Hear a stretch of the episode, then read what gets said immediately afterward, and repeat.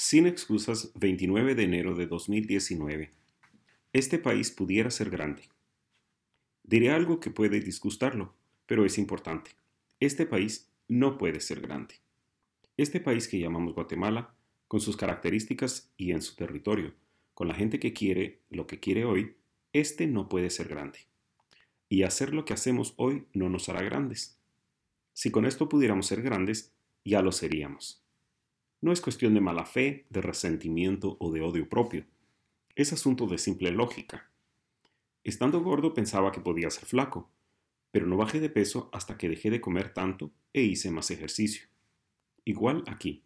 Queremos un país mejor. Habrá que hacer cosas distintas a las que hemos hecho hasta acá.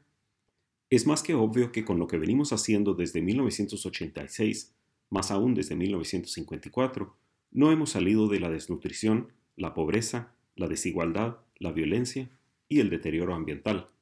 La conclusión es ineludible. Debemos desarmar el país que tenemos, la sociedad que nos atrapa. Hay que construir un poder muy distinto. Hay que hacer cosas muy diferentes a las que hacemos hoy. Sigamos llamándole Guatemala si eso ayuda a sentirse mejor. Al fin, siendo flaco me seguí llamando igual que cuando era más gordo.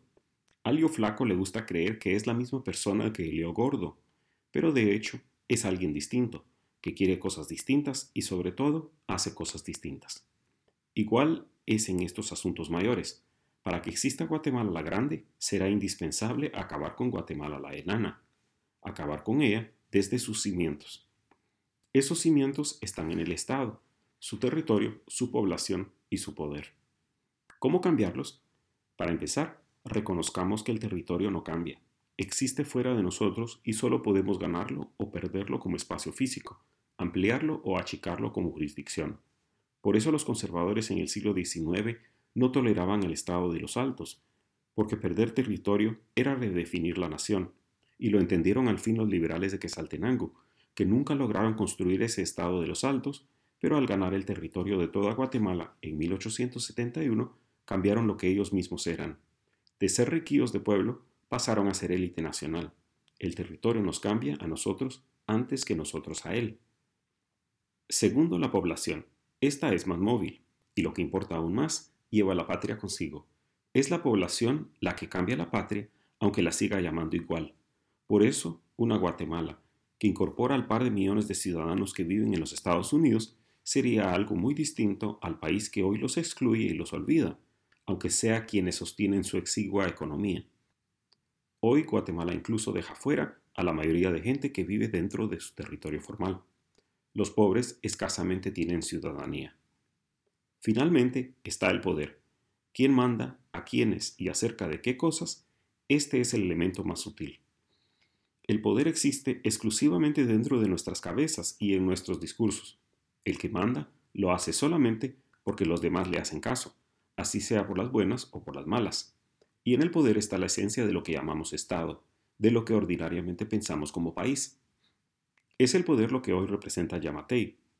Su tarea principal es gobernar la ficción que llamamos Guatemala, producir y reproducir las creencias y acciones que la concretan. Y allí está el reto mayor.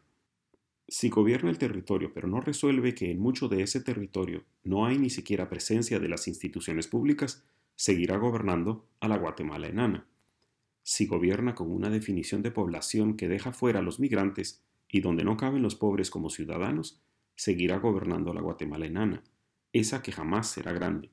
Si ejerce el poder en favor de los que ya son poderosos, en contra de quienes no lo son, sobre los mismos de siempre y para hacer las cosas de siempre, no será sino el más reciente caporal de la Guatemala enana. Presidente tanto como ciudadano, rico tanto como pobre, quiere, como yo, una Guatemala grande, primero tendrá que poner distancia con respecto a la que ya tenemos, a la que puebla nuestras mentes, conforma nuestros valores y, sobre todo, define nuestros actos, porque esa es la Guatemala enana, la Guatemala. No se engañe. Sobre todo, no se deje engañar, porque miente quien diga que por donde caminamos los últimos 65 años se llega a ser grande. Abra los ojos, vea a dónde nos trajo este camino.